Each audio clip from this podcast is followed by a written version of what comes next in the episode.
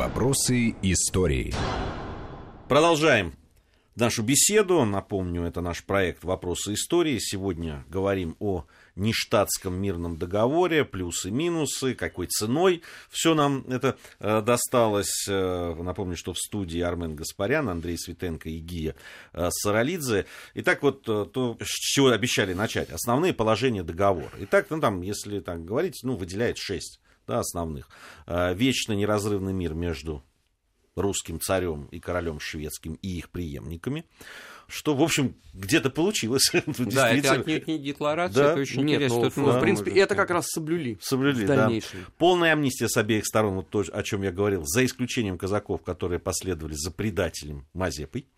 А, Все действия там прекращались э, в 14-дневный срок. Шведы, вот тут тоже любопытная а, да, историческая такая вещь. Шведы уступают в вечное владение России Лифляндию, Эстляндию, Ингерманландию и часть Карелии. Швеции возвращается Финляндия обращаю внимание. И исповедание, это отдельным пунктом было, исповедание на э, веры на данных территориях свободно.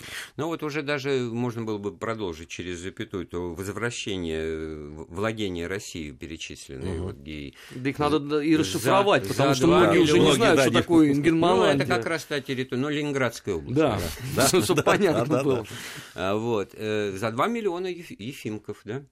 Полтора миллиона, миллиона рублей. Ну, это, Поменьше, это один, бюджет. один и два с Ну половиной. хорошо, что да, это Но всё равно. учитывая, что в- 64% содержание Ефимка в, Да. золотом рубле, вот тогда получается такая в переводе на рубли сумма меньше. Но в принципе это сопоставимо с бюджетом, потому что там, я не знаю, зарплаты, выплаты исчислялись десятками, сотнями рублей в год, э, или можем прочее, это огромные деньги.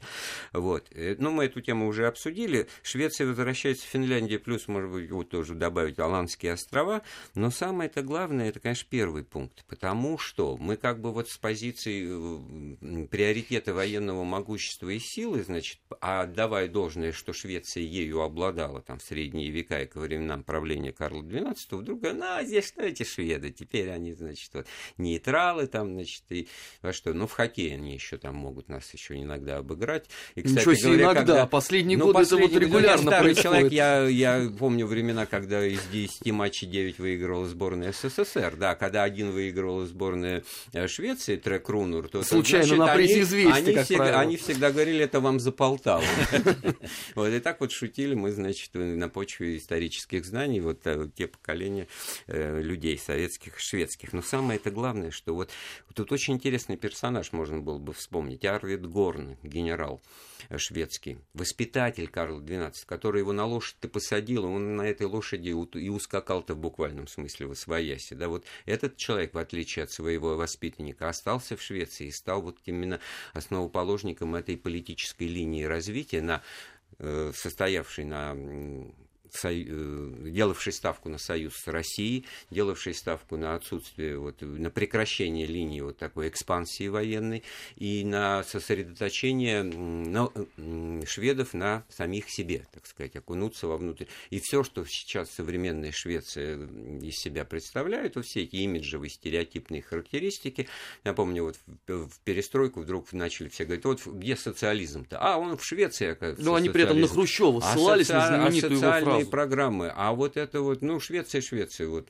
просто вот благодать, да, а не жизнь.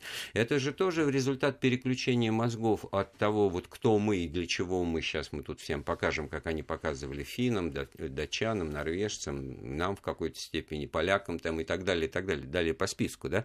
И сейчас это, так сказать, самодостаточное, нацеленное на себя. И называется это в истории Швеции, этот период, эра свобод. Она была достигнута за счет ограничения королевской власти, она, по- у- усиления роли Риксдага, там, парламента, и, в общем-то, перестройка вот эта, она не, не в одно поколение совершилась. И, я- я ну, возвращаюсь- В общем, очень интересно, и вот итоги, выводы и уроки из Это- Северной войны да, Здесь самое печальное на самом деле, что а, при важных очень внешнеполитических а, последствиях для России э, этого договора у нас все это опять ушло куда-то там на обочину истории, и главный пункт это Мазепа и его казаки.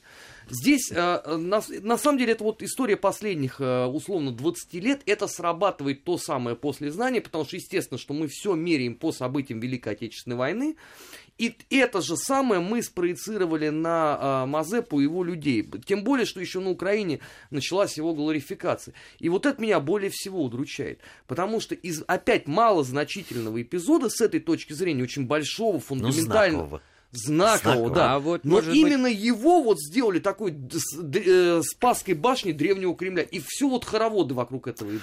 Так вот, может быть, все-таки обозначим, в чем там было дело, в чем, опять-таки, даже с учетом морально-этической стороны Да, дела. потому что большинство, Вообще кроме тайное- медали вот этой да, вот, э, тайное ничего больше не знает. о том, что Гетман, который, ну, так сказать, признан российским царем и, в общем-то, так сказать, э, моск- подмосковный в этом смысле Гетман, да, переходит на сторону э, Карла XII, шведу, то, шведов, то есть противников в Северной войне, было заключено тайно, естественно, но и об этом Мазепа, как бы, так сказать, пиар-компании никакой не было даже, так сказать, для своих. А разведка, что называется, эти обстоятельства выяснила, и упреждающий удар нанес Петр, который объявил вот это вот факт готовящегося, так сказать, знаете, как вот сейчас бывает, вот готовится, да, вот что-то, а мы об этом знаем. То есть он купировал все негативные последствия от этого, так сказать, перехода, существенно снизив, ну, даже прямой военный э, урон от этого, потому что тут же вот все эти склады в Батурине, которые были заготовлены для снабжения шведской армии, шедшей из Польши, значит, к, к рубежам России в районе Харькова, там через Полтаву, э, были, значит, вот, уда- удачно уничтожены, значит, шведов ничего, ни- ничего не досталось, а при этом, значит, э, как бы ситуация, которая, ну, была использована грамотно, и, но при этом вот э, осадок, не просто осадок остался, а вот главное и единственное слово предательство. да. Ничего себе осадок, это так, Да, такой я говорю, не осадок, очень, да. очень Но- толерантно. Но, в этом смысле-то что с точки зрения э, реальных, э, ну, реализации этого предательства? Они э, где-то порядка 30 максимум тысяч запорожских казаков остались. Там, там раскол тоже произошел, когда это было объявлено, что мы переходим на сторону шведов. Уже далеко не все на это согласились, то есть ра- разброд и шатание. Во-вторых, пришедшие в стан шведов, э, эти люди, они, так сказать, тоже воспринимались как достаточно не- ненадежная сила боевая. Ну, и коллаборационисты коллаборационисты, первые да, Абсолютно. первые. И в этом смысле-то они в обозе-то и простояли, они в Полтавской битве Да с- сражения не принимали на стороне шведов. Самое тоже. интересное, что э, я вот специально интересовался. Вот все знают про Мазепу. И то, что вот э, орден ему, Иуды и так далее, так далее. Ни один человек не может назвать фамилию хоть одного сторонника Мазепы вот из числа тех вот этих 30 тысяч перебежчиков, да, вот а, казалось бы, да, вот все об этом рассуждают. Вот я специально листал украинские эти замечательные информационные ресурсы. Есть Мазепа и есть некая такая вот театральная массовка. Никто не может назвать ни одну фамилию. Вот парадокс истории. Но это не просто потому, что не было людей, или были люди, у которых не было фамилии, а потому что просто из э, того, что произошло, остался действительно урок, как урок истории, факт вот личного предательства ну, деятеля высокого уровня. это как, как так сказать, генерал да. Власов Да. такой. Ну, да? мне кажется, это который- даже не, это не, который- наша, не наша такая п- Э, специфика. Мне кажется, что это достаточно Она, часто в исторических Ну да, каких-то... есть. Она, Ну да, есть- естественно, погружена должна быть в контекст вот борьбы за Я- я, знаете, к чему хотел бы вернуться Украины, в которой это будет Да. выглядеть Э, несколько это- иначе. ну, это, это совсем, как давайте, минимум. да, это что- либо чё отдельная программа и не одна. Да, либо, что либо мы сейчас, да, это точно, абсолютно. Даже я предлагаю сейчас не затрагивать это. Я бы хотел вернуться вот к положениям договора и все-таки, да, а, а, оценив, да, что мы получили, что проиграли, все-таки понять, а, почему страна, которая, да, такую долгую войну, такую неоднозначную, да, там